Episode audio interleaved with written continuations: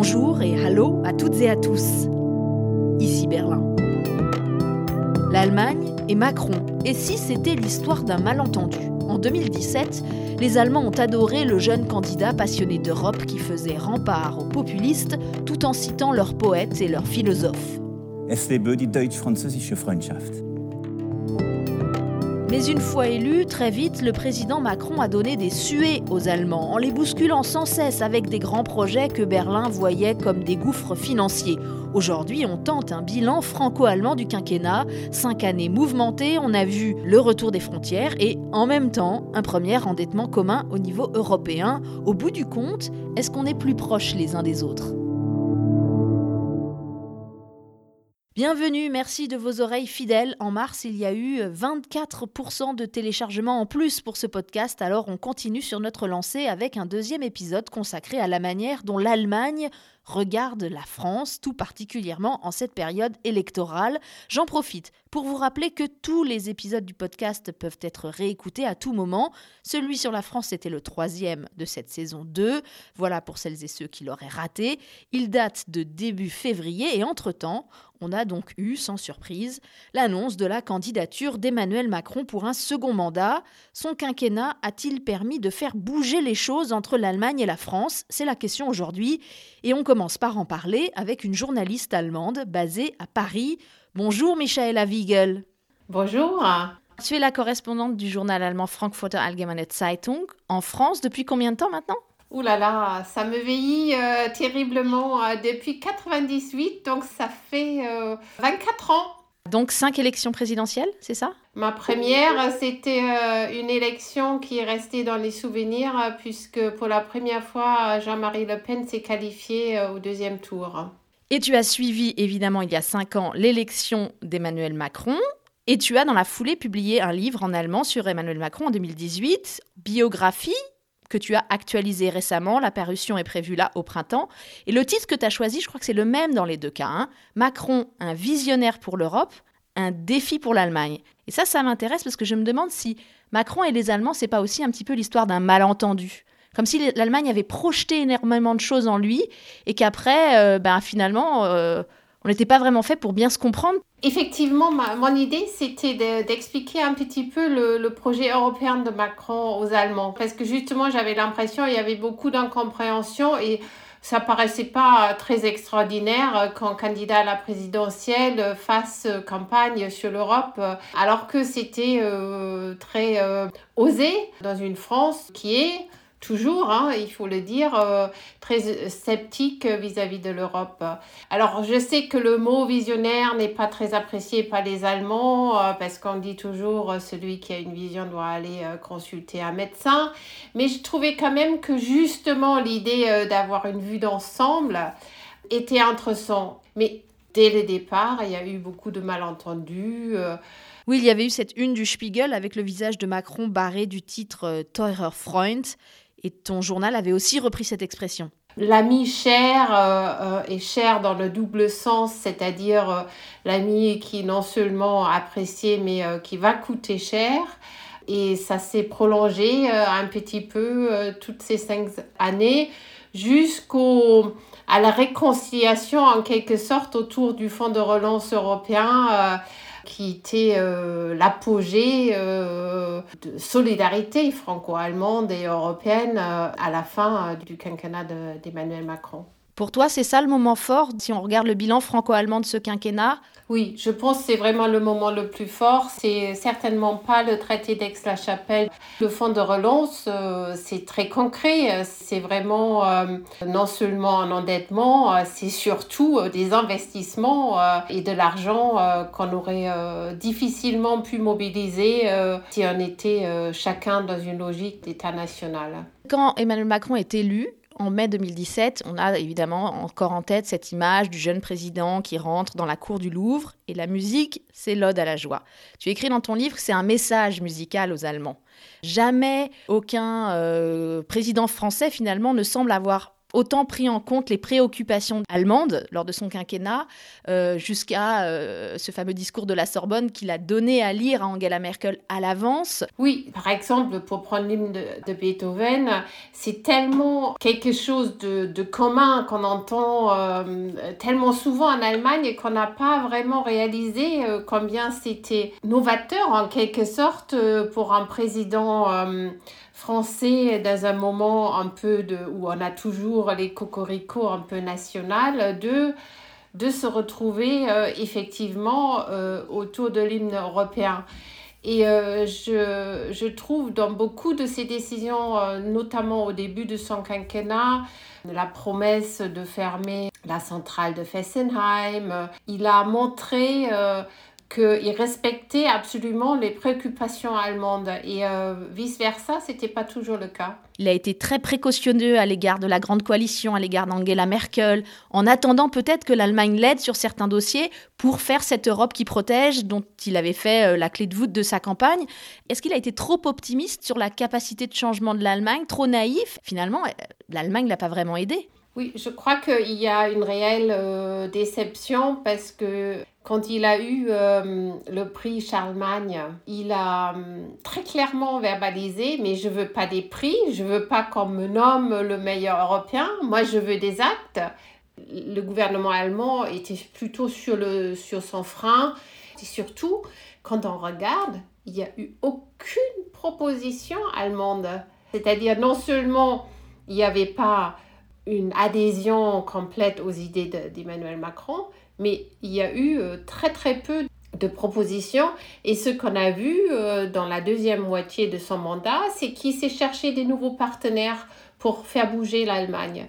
Tu écrivais dans ton livre, c'est dans l'intérêt de l'Allemagne de lui accorder sa confiance. Est-ce qu'aujourd'hui, la situation qu'on a à la veille de cette élection présidentielle de 2022, euh, ces extrêmes qu'on a de nouveau très forts dans cette campagne, est-ce que c'est pas la faute de l'Allemagne? Alors c'est toujours très difficile parce que c'est un mélange, il y a des erreurs aussi, euh, on ne peut pas dire que tout était parfait dans son exercice du pouvoir, mais moi je, dirais quand même qu'il y a une responsabilité allemande de ne pas avoir donné euh, l'impression aux citoyens français que la conviction européenne faisait vraiment une différence dans leur euh, vie quotidienne. On a parlé du moment fort, maintenant il faut aussi parler du moment bas. Et ça, c'était très clairement pendant la pandémie, euh, quand euh, d'un coup, on a fermé euh, la frontière, on a remis des barrières. Et je pense que hum, cette décision, dans sa symbolique, que la frontière se fermait accompagnée d'une interdiction pour les Français d'acheter dans les supermarchés allemands, c'était un moment où on voyait que à la première grande crise, toute l'Europe, toute la construction européenne pouvait être remise en question et euh, le réflexe national prévalait. Et ça, c'était terrible. Je te rejoins, c'était un moment de sidération assez vertigineux, je pense, pour tous les Européens qui ont l'habitude de passer euh, les frontières parfois au quotidien. Je me souviens qu'il y a quand même eu euh, de la solidarité. Les hôpitaux allemands, notamment, ont accueilli des patients français très rapidement. Puis il y a eu cette belle initiative des maires de communes sarroises qui ont envoyé des messages à leurs amis de jumelage de l'autre côté de la frontière. Cher ami à Monte-la-Ville, j'espère que tout va bien avec vous. Bonjour à nos amis françaises. Même si les frontières sont fermées, nos cœurs restent ouverts. Nos pensées sont toujours avec vous. Faites attention à vous et restez en bien santé. Vive la solidarité européenne. Si on revient sur cette campagne, Michaela, qu'est-ce que ça fait euh, quand on est une Allemande et qu'on vit en France de constater qu'actuellement il y a un tiers des Français, peut-être davantage, on le verra au résultat de cette élection, qui veulent moins d'Europe, qui veulent une France qui se replierait sur elle-même, en reniant peut-être même certains principes que nous avons en commun. Est-ce que toi, tu ressens dans ton quotidien une forme de méfiance vis-à-vis de toi-même, de ce que tu représentes en tant qu'Allemande, voire une germanophobie? Alors, moi, personnellement, non, pas du tout. Même pas quand je parle avec euh, des partisans ou des, même des cadres du Rassemblement national. En revanche, ce que je, constate, c'est un terrible sentiment d'échec parce que je rencontre de plus en plus de jeunes qui me disent euh, non, moi, cette Europe-là, c'est pas pour moi. c'est que pour les euh, gens qui ont de l'argent, moi j'en profite pas. J'avais fait pas mal de reportages sur les gilets jaunes. Leur souci, c'était exactement pareil, c'est-à-dire ils avaient l'impression que le monde, l'Europe, c'était pour, d'autres. Là, effectivement, je me sens euh, un peu mal à l'aise. Je, je, crois réellement, euh, dans les grandes villes, on ne se rend pas compte de la dégradation de vie de beaucoup de Français. Alors ce sentiment, je l'ai aussi ici, moi, en Allemagne, hein, quand je regarde les commentaires sur les réseaux sociaux, après les articles publiés en ligne, par exemple, après la signature euh, du traité d'Aix-la-Chapelle, on avait vraiment des messages extrêmement réducteurs, remplis de clichés, parfois euh, très agressifs, et euh, au point que souvent je me dis, ça fait 18 ans que je travaille comme correspondante, j'étais là pour construire des ponts, pour aider à mieux se comprendre. Nous, les journalistes, on a visiblement raté quelque chose là. En fait, je crois c'est effectivement, euh, comme tu dis, plus la méconnaissance euh, que vraiment la haine.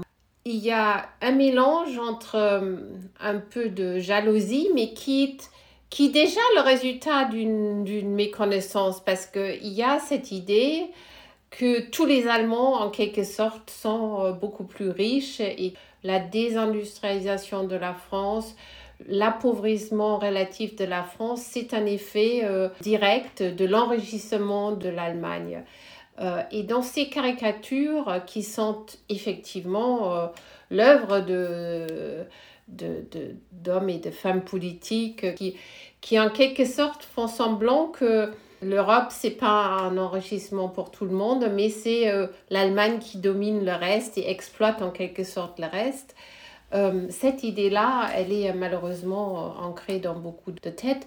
Ce qui me frappe aussi, c'est que ce discours, on l'a chez des populistes d'extrême droite, mais aussi on l'a dans le discours de, Jean-Luc Mélenchon, qui est euh, particulièrement caricatural dans son analyse de l'Allemagne. Alors là, je suis totalement d'accord. D'ailleurs, euh, j'ai constaté que Jean-Luc Mélenchon était presque plus virulent euh, sur le plan de réarmement de l'Allemagne, en suscitant des peurs de l'Allemagne militarisée. Et je crois que c'est quelque chose qu'il ne faut pas sous-estimer. C'est pas verbalisé dans le débat public, mais je crois qu'il y a beaucoup de gens qui regardent avec un peu d'appréhension le fait euh, qu'est-ce qu'une Allemagne euh, qui dépense autant d'argent pour son armée va en faire. Oui, cette question du réarmement allemand, on l'a abordée dans l'épisode précédent consacré à l'armée allemande. Merci Michaela. Je rebondis tout de suite sur ce que tu disais à propos du traité d'Aix-la-Chapelle. Pas le moment fort du quinquennat à tes yeux, mais tout de même, je pense qu'il est nécessaire de s'y arrêter un moment avec euh, l'éclairage de l'équipe du DFI. Bonjour Franck Bassner. Bonjour Hélène. Sous l'impulsion d'Emmanuel Macron, on a donc eu un nouveau traité d'amitié entre la France et l'Allemagne, signature en grande pompe en janvier 2019 dans la capitale de Charlemagne. Sur le moment, je me souviens qu'il y avait pas mal de scepticisme sur le thème euh, qu'est-ce que c'est que ce gadget? On avait un peu l'impression que Macron voulait absolument son grand texte franco-allemand, son grand moment solennel. Pourquoi au fond? La volonté de faire un nouveau traité franco-allemand est plus ancienne que la Macronie. Mais il a repris cette idée. Pourquoi? Parce que, évidemment, on commémore toujours le traité de l'Élysée de 1963. On commémore le discours de Charles de Gaulle 1962 euh, à Ludwigsburg à la jeunesse allemande, mais ça fait un peu vieux.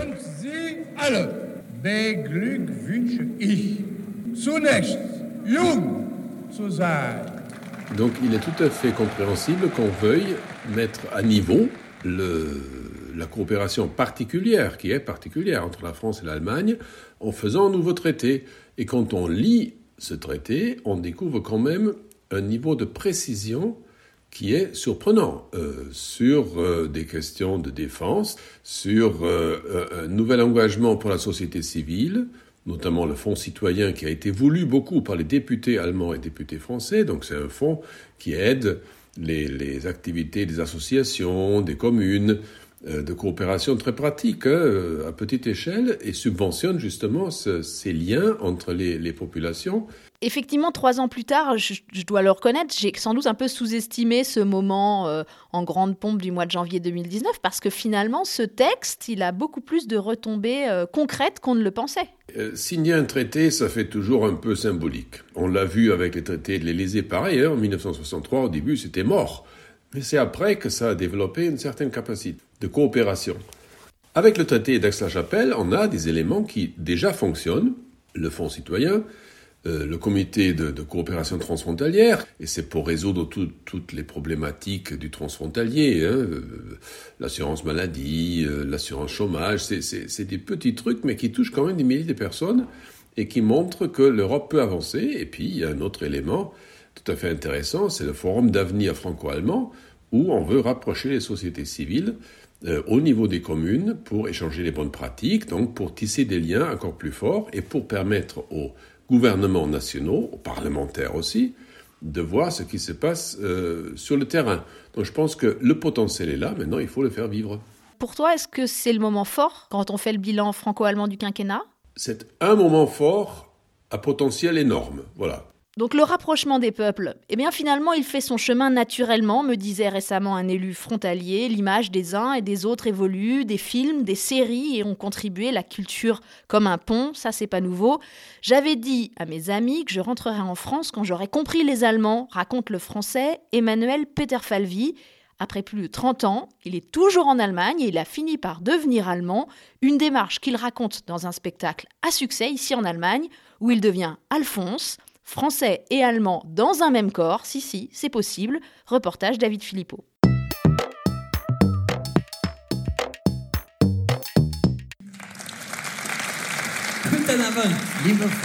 bonsoir.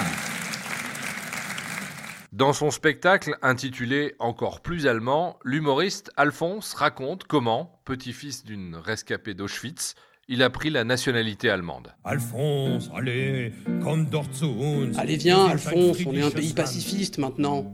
Na klar, in der Bundeswehr sind alle Waffen kaputt. Ah, tu m'étonnes, dans la Bundeswehr, toutes les armes sont kaputt. Une relation franco-allemande toujours complexe, encore marquée par l'histoire, mais différemment, comme le souligne Corinne de France, historienne et directrice de recherche au CNRS. Le temps fait son ouvrage. Quand on regarde les sondages des dernières euh, années, c'est moins euh, la Deuxième Guerre mondiale, le nazisme et la Shoah qui sont donnés comme réponse par les sondés que la chute du mur de Berlin et la réunification. Et c'est ça euh, les événements historiques auxquels les Français pensent aujourd'hui quand ils associent l'Allemagne à des événements historiques. Voilà, donc ça c'est quelque chose qui a profondément changé au cours des, des dix dernières années. Et grâce au travail en particulier des organisations de coopération franco-allemande, selon Ulrich Pfeil, professeur de civilisation allemande à l'Université de Lorraine. On avait l'impression que les rencontres franco-allemandes, ça devient une histoire d'élite des étudiants, des chercheurs, des diplomates, etc. On a compris à un moment donné qu'il faut à nouveau, comme on a fait après la Deuxième Guerre mondiale, élargir les relations franco-allemandes.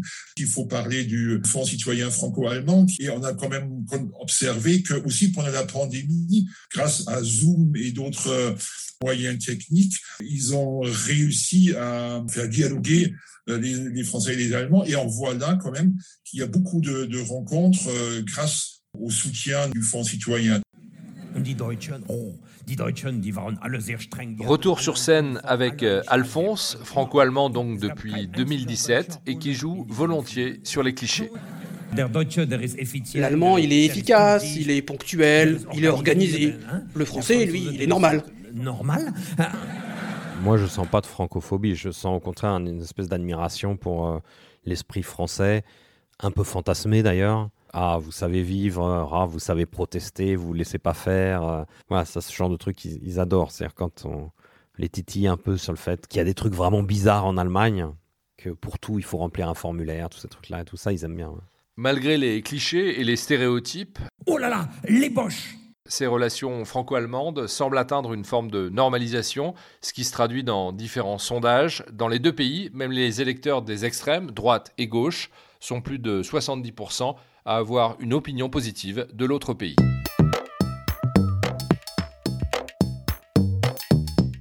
Intéressante cette évolution qui nous dit finalement qu'on peut construire une relation euh, sur des clichés. Ce n'est peut-être pas si négatif que ça d'avoir des préjugés.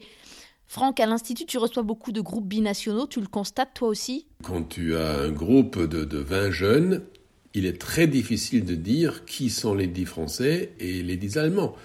Ça, on l'a souvent joué, hein. on a mélangé des groupes, euh, interdiction de parler. Et après, on s'est beaucoup trompé, donc je pense qu'il y a les deux. On a besoin de stéréotypes, nous devons rire les uns des autres, de nous-mêmes, Ça, c'est fondamental. Et en même temps, il faut être très clair sur le rapprochement des valeurs essentielles. Là, la jeunesse allemande et la jeunesse européenne entière et française se ressemblent beaucoup. Et sur ce sujet, j'ai eu la chance il y a quelques jours à Berlin de croiser l'une des spécialistes de la déconstruction des clichés franco-allemands. Vous avez reconnu la musique? Oui, c'est le générique de Carambolage, diffusé depuis 18 ans sur Arte, et sa créatrice et productrice, c'est Claire Doutrio. Moi, je pense que les clichés, ils sont là pour simplifier. C'est tellement plus pratique d'avoir recours à quelques clichés. On n'a pas besoin de regarder, dans le fond, comment les autres sont réellement. Pour nous, à Carambolage, je dirais, les clichés, c'est une bénédiction, parce que notre travail, c'est d'essayer justement d'expliquer l'origine des clichés ou de les détruire. Donc s'il n'y avait pas de clichés, on ne serait peut-être pas là. Pourquoi est-ce qu'on s'accroche toujours à nos différences et pas à nos similitudes? Bon, ben d'abord parce que c'est beaucoup plus drôle de trouver les différences, et puis parce que, plus profondément, ça montre que derrière ces différences, ben, il y a quelque chose d'universel qui est l'être humain, et que donc, en travaillant sur les différences, je pense que, curieusement, on fait, malgré soi, un grand rapprochement des peuples. L'épisode est sur le bilan franco-allemand du quinquennat. Est-ce qu'on est plus proches les uns des autres à l'issue de ces cinq ans? Alors, il y a une chose qui est certaine, c'est que quand j'ai commencé Carambolage, c'était en 2004. Et en 2004, il n'y avait pas deux choses. L'une, c'est l'effet Berlin, qui a attiré toute une jeunesse, notamment française, et l'autre, c'est l'effet Merkel. Je pense que Merkel, elle n'aurait jamais été élue présidente de la France, mais je pense que Merkel, elle a impressionné les Français. Cette femme qui tenait tête, qui menait son pays, cette démocratie moderne, euh, dans laquelle elle savait affronter tous ces messieurs. On sait qu'à Bruxelles, elle a joué quand même un rôle fondamental dans beaucoup de discussions. Et je pense qu'elle a obligé les Français à regarder différemment l'Allemagne. Merci Claire Doutrio, voilà qui me donne une bonne transition pour vous annoncer le sujet du prochain épisode. Sauf changement imposé par l'actualité, on tentera un bilan critique d'Angela Merkel. La guerre en Ukraine oblige l'Allemagne à jeter un autre regard sur ses 16 années au pouvoir. Merci au DFI pour sa confiance, au Fonds citoyen franco-allemand, on en a parlé justement, qui soutient financièrement ce podcast. Derrière le micro pour le reportage, c'est toujours David Philippot et la musique est signée Aloïs Kerek. Le podcast avec un K revient dans deux semaines. Je m'appelle Hélène Cole avec un K et je vous dis à bientôt. Bisbald.